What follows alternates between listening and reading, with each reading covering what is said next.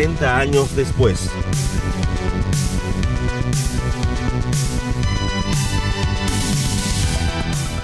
Bienvenidos a un nuevo episodio de 60 años después, el podcast de la Legión de Superhéroes, también conocida como 5 años después, publicada por DC Comics en el año, empezó en el año 89, esto que estamos acá por comentar es del año 90.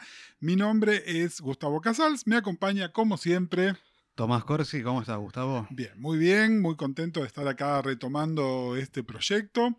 Eh, y además, estamos retomando en un punto, si estuvieron escuchando los episodios anteriores, bueno, justo el inmediatamente anterior, que fue donde hablamos del número 19, es una revista que tenemos en el corazón, que nos gusta muchísimo, pero veníamos medio decepcionados, entre otras cosas, porque se lo fuimos comentando, detrás de las cámaras Kit Giffen se había ido y después volvió. Se supone que acá está de vuelta del todo. Mm, en los eh, próximos episodios vamos a charlar un poquitito qué tanto eso es cierto o no.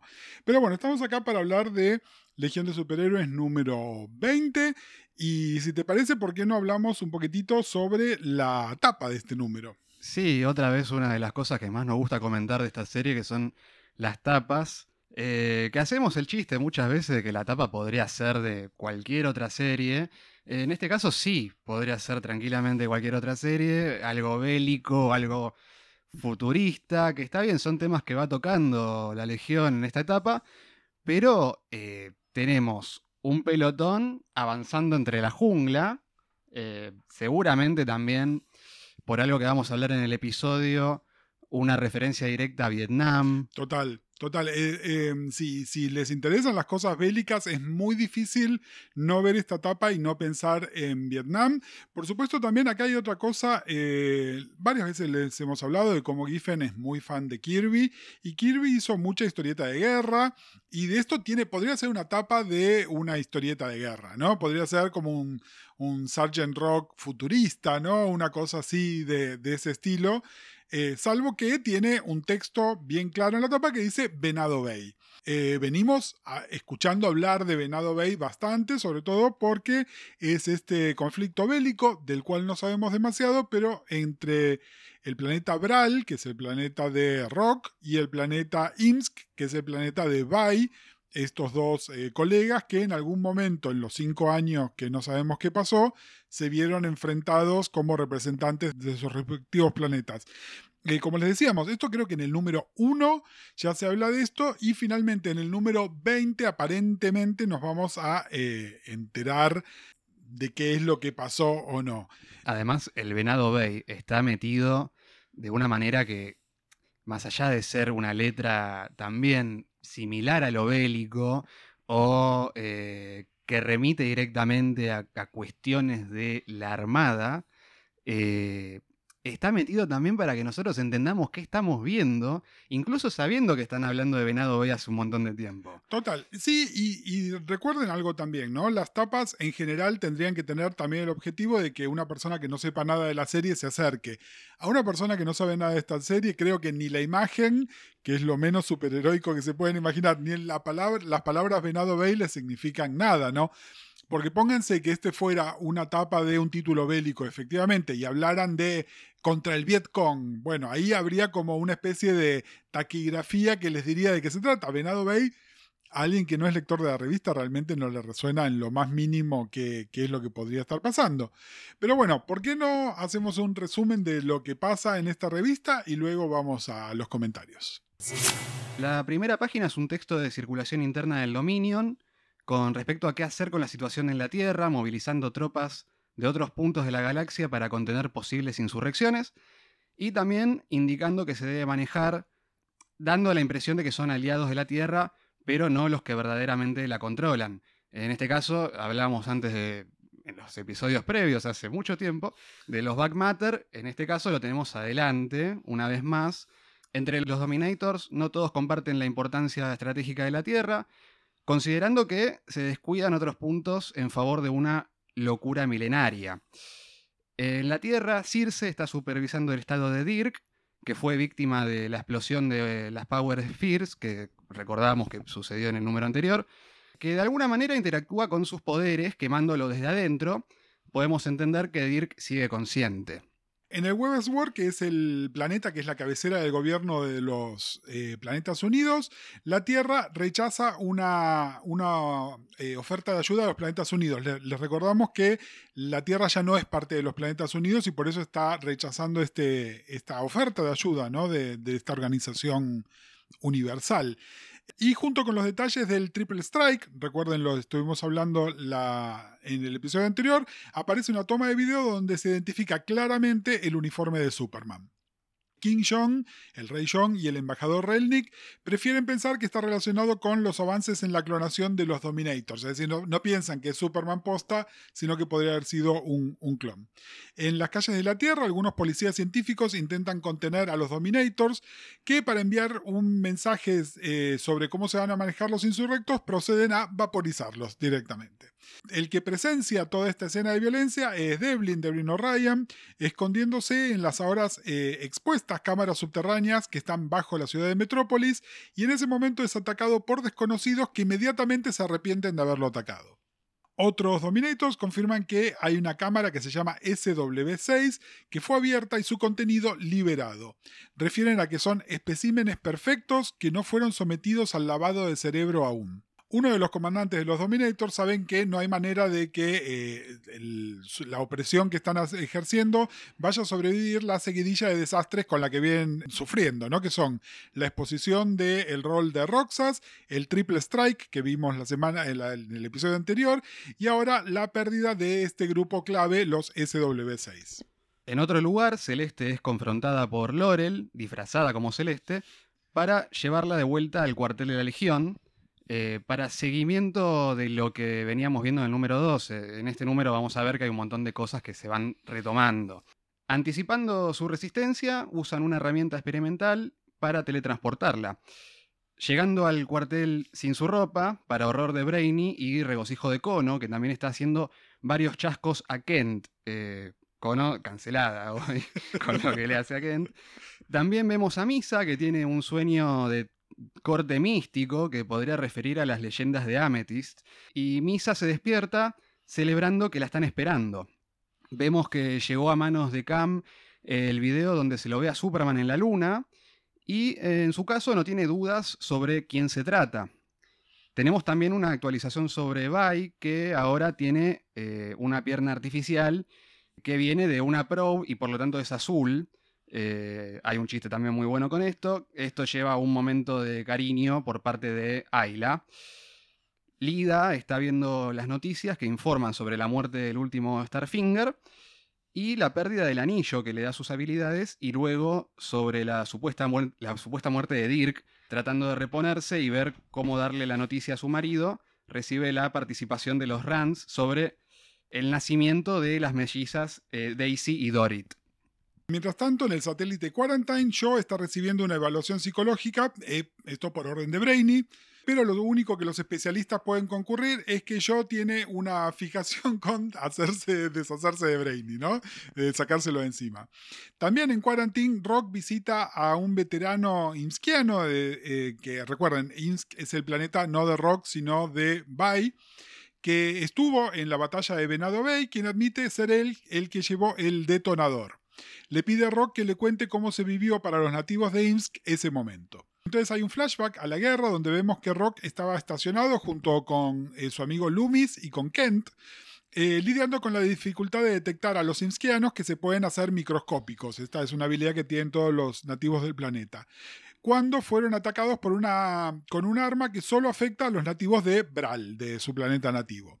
En la confusión, Rock logró escaparse y entró por equivocación en un campamento imskiano.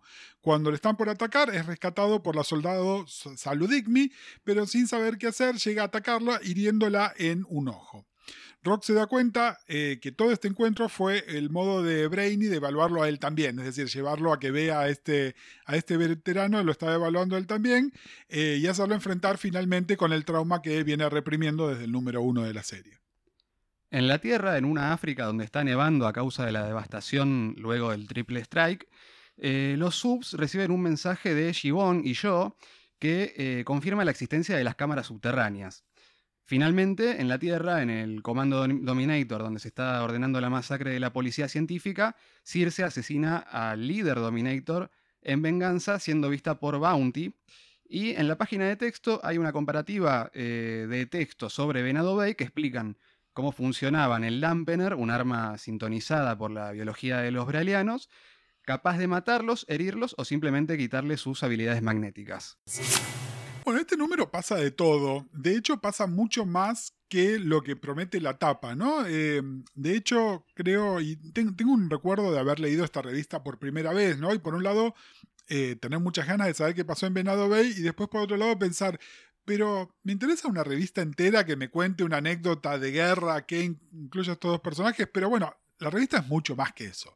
La revista eh, por momentos me recuerda, y esto puede estar coloreado por el hecho de haber leído un montón de X-Men de Claremont últimamente, pero me recuerdan a esos números de Claremont entre sagas importantes, ¿no? Donde, bueno, estos son los integrantes del equipo, así es como se relacionan, eh, este tiene estos problemas con sus poderes, y, ir presentando un montón de tramas nuevas, ¿no? Em, a mí es un estilo de escritura que me encanta. Es decir, es algo que también hacía muy bien Levitz en la serie, ¿no? El, número donde la gente chismorrotea y nos enteramos qué les está pasando y un montón de cosas más. Eh, nada, esa parte de la revista que finalmente termina siendo como tres cuartos de la revista.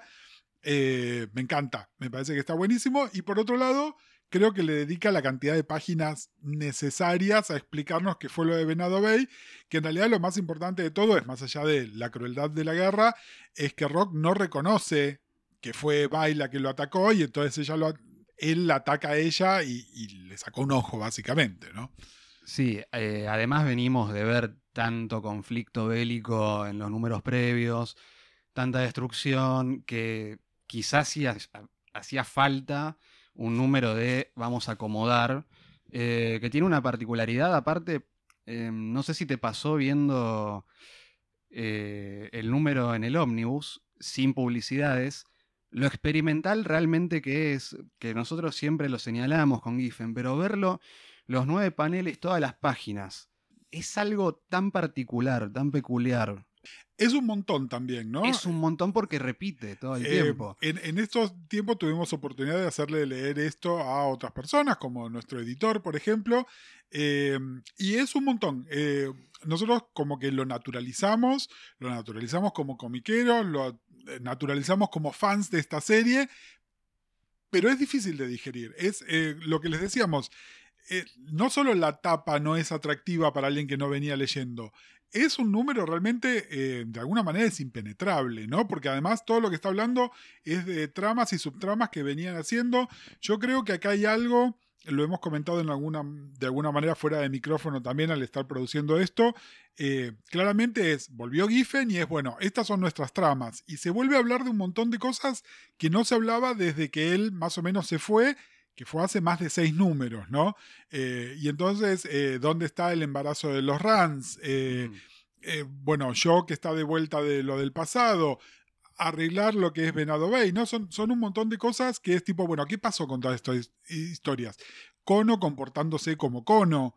¿no? el, el, momento de ternura entre Vi y Ayla, digamos, aparte de que son cosas de caracterización, son cosas de caracterización que se habían abandonado mientras él no estuvo eh, escribiendo o de alguna manera eh, siendo la, mente maestra detrás de la serie.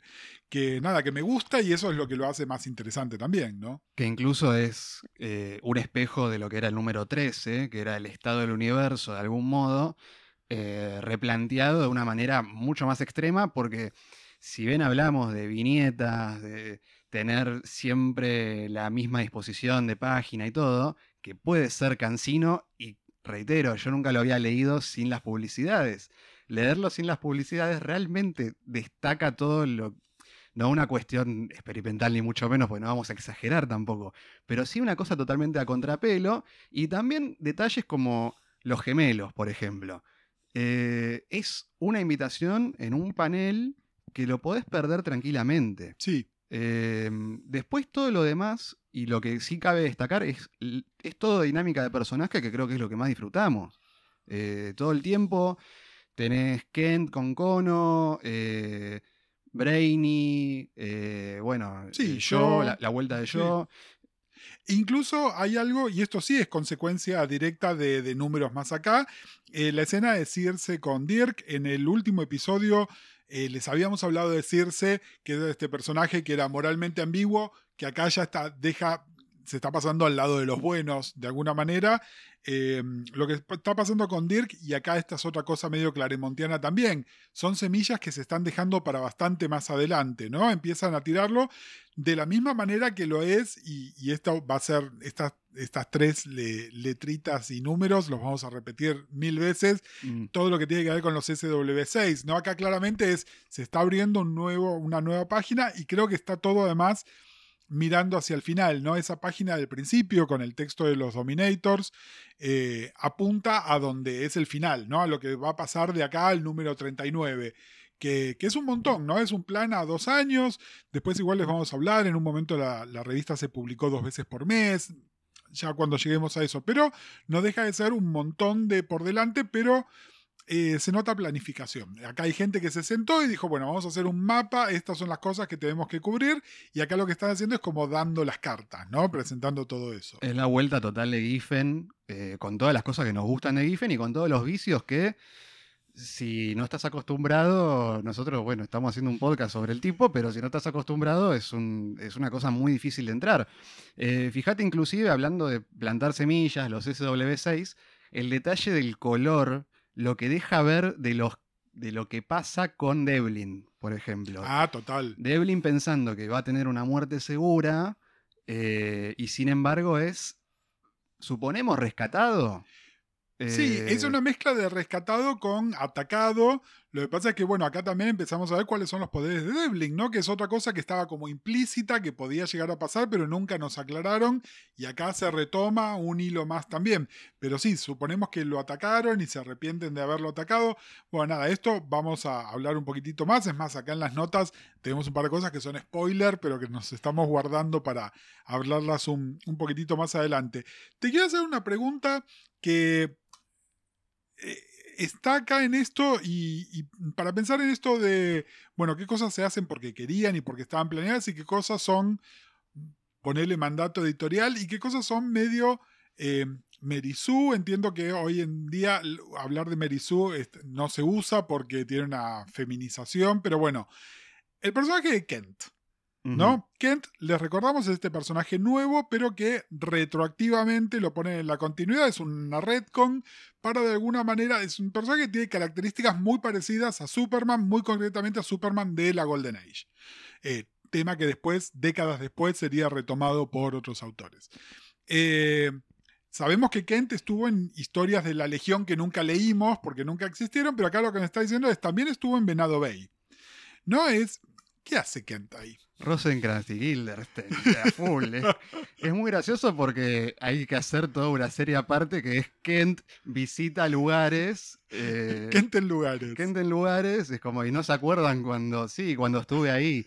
Y es como, no, nadie se acuerda porque no lo sabemos realmente. porque no estabas ahí. Pero eh, parte de que, porque no estabas ahí principalmente, eh, a partir del número 13 de nuevo empezás a aparecer en todos lados, lo cual es muy sospechoso.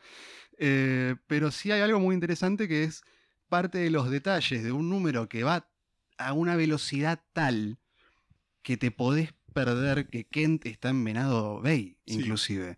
Em, obviamente no te lo perdés porque hacen algo, a diferencia de lo que veníamos señalando recién, de ojo con este color que aparece en este pantalón, lo cual ya el editor ya se nos quiere asesinar seguramente. Eh, pero pasa que es muy fácil perdérselo, primero por la decisión que toman con respecto a las páginas, que las páginas en el flashback que va contando son de otro color. Son de otro color, eh, es este. Nada, cambia, cambia el, el color de los bordes de las viñetas, digamos.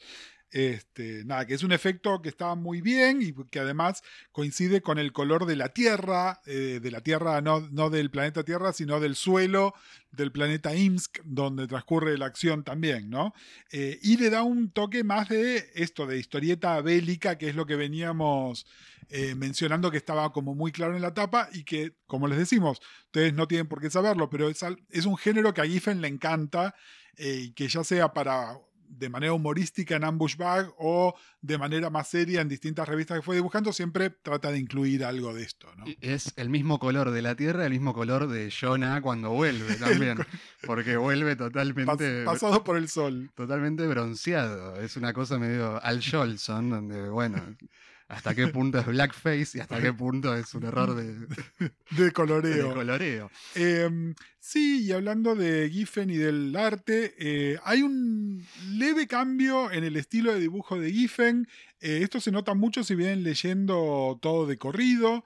Eh, recuerden, la última revista, en realidad los últimos dibujos del que vimos son los backups de Joe en los números anteriores. La última revista que él dibujó completa es el número 13. Em, es un cambio muy chiquito que en otro caso se lo adjudicaríamos al entintador, pero acá el entintador sigue siendo Al Gordon.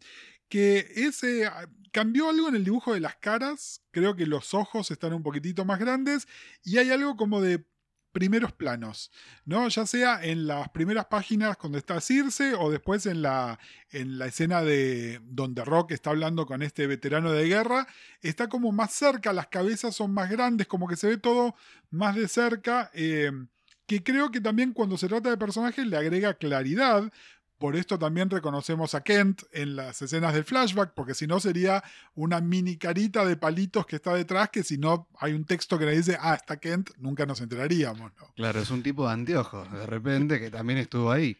Pero sí, pasa eso, ya que se le puedan ver los ojos a Chameleon Boy, por ejemplo, es eh, algo, un toque más nuevo para lo que nos tenía acostumbrado Giffen. Eh, otro de los cambios sutiles de Giffen que va metiendo eh, que no, no, siempre pasa que es tan sutil el cambio. Usualmente, de un día para el otro nos enteramos que eh, se empezó a mimetizar con otra cosa o empezó a leer otra cosa y dijo, bueno, ahora dibujo así, eh, que es lo que suele pasar, que también lo amamos por eso. Sí, em, acá no está tan claro, es decir, cuando, por ejemplo, se empezó a mimetizar con Kevin Maguire, era como... Era muy evidente. Indudable y era porque bueno, además era con un artista con el que estábamos muy familiarizados, también él estaba muy familiarizado. Acá como que no está más claro. Eh, y después, bueno, todo el número, ya sea por cosas que están dichas o que están dibujadas, tiene una cosa de foreshadowing muy fuerte, nos está adelantando cosas que van a venir de ahora en más. Eh, estoy pensando en la última página, que es una splash page, eh, hay muy pocos splash acá, pero bueno, y estas cosas del texto recortado, digamos, son recursos que ya le conocemos a esta historieta, que nos gustan, que están muy lindos, eh, y que esto da cuenta de, eh, de plan, ¿no? De, ok, acá estamos volviendo a hacer algo con una intencionalidad. Por ahí después nos tenemos que desdecir un poquitito en el episodio que viene, pero bueno, cuando sea pertinente les iremos contando algunas cosas que pasan eh, detrás de las viñetas, si se quiere, y por qué están sucediendo de esa manera. Em, en este número no tenemos Juju porque justamente no solo no presenta personajes nuevos, sino que es un ponernos al día con los personajes que ya conocíamos, ¿no? Sí, la que eh, faltaba, que metan más personajes, no me dan los tiempos. Eh, y creo que lo que hay es... Los Dominators son una presencia muy fuerte en toda esta serie, pero acá como que se empiezan a transparentar algunas cosas sobre las intenciones, ¿no? Esto que dice en la página de texto sobre el capricho milenario, se los hablamos mil veces, esta serie no existe sin invasión.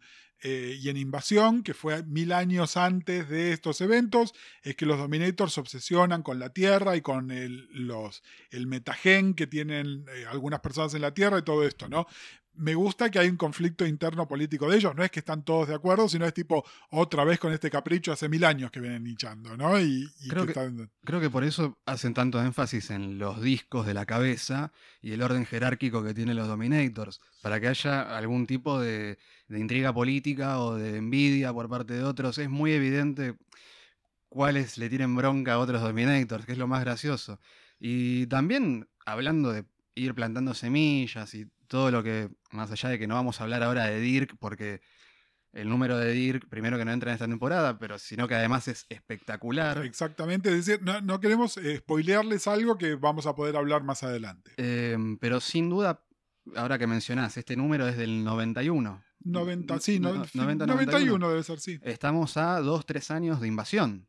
Sí. Eh, fíjate cómo continúa la historia, a mí me parece increíble. Hoy hablamos en el teaser previo de la expectativa de vida que tiene, por ejemplo, la Legión de Bendis, y jamás hubiese sucedido algo como lo que sucede con esto, que una historia ya lleva dos, tres años en continuidad eh, y se sigue hablando más allá de que sea mil años en el futuro.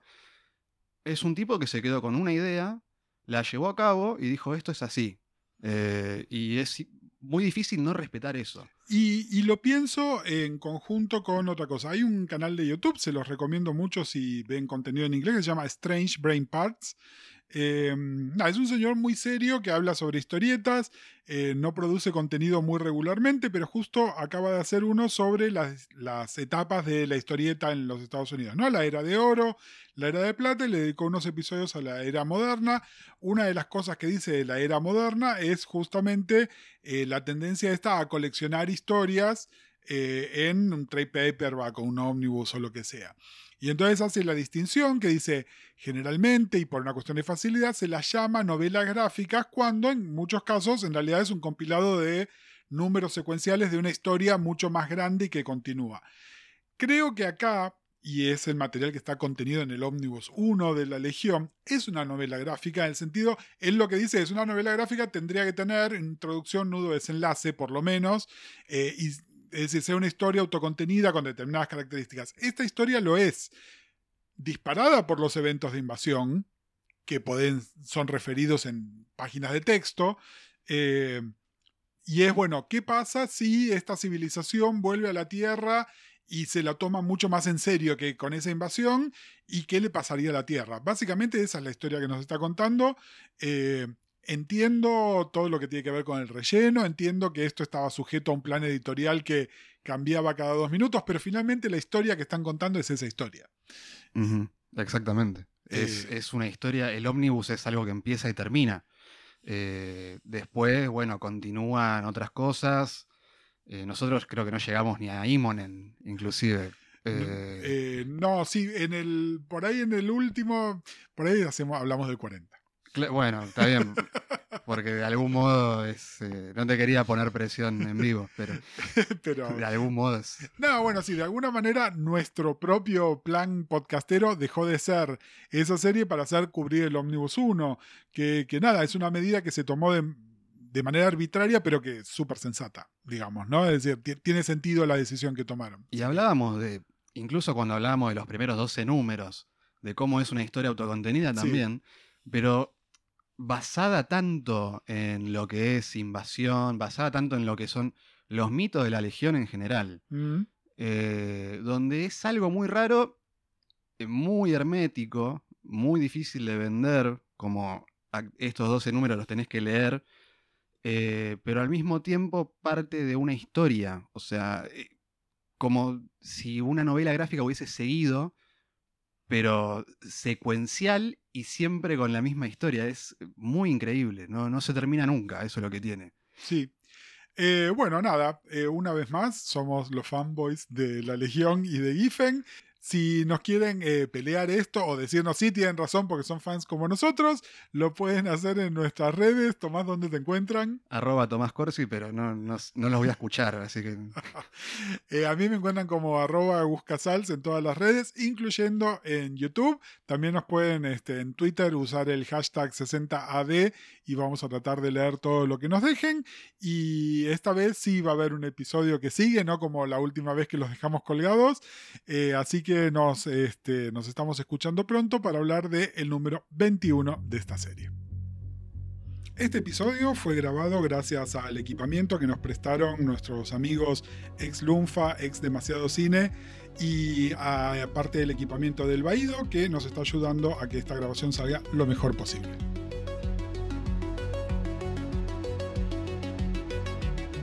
Este episodio también fue editado por Ian Gutiérrez, lo encuentran como arroba Ian y le agradecemos la paciencia y las grandes ediciones que tiene que hacer de este podcast.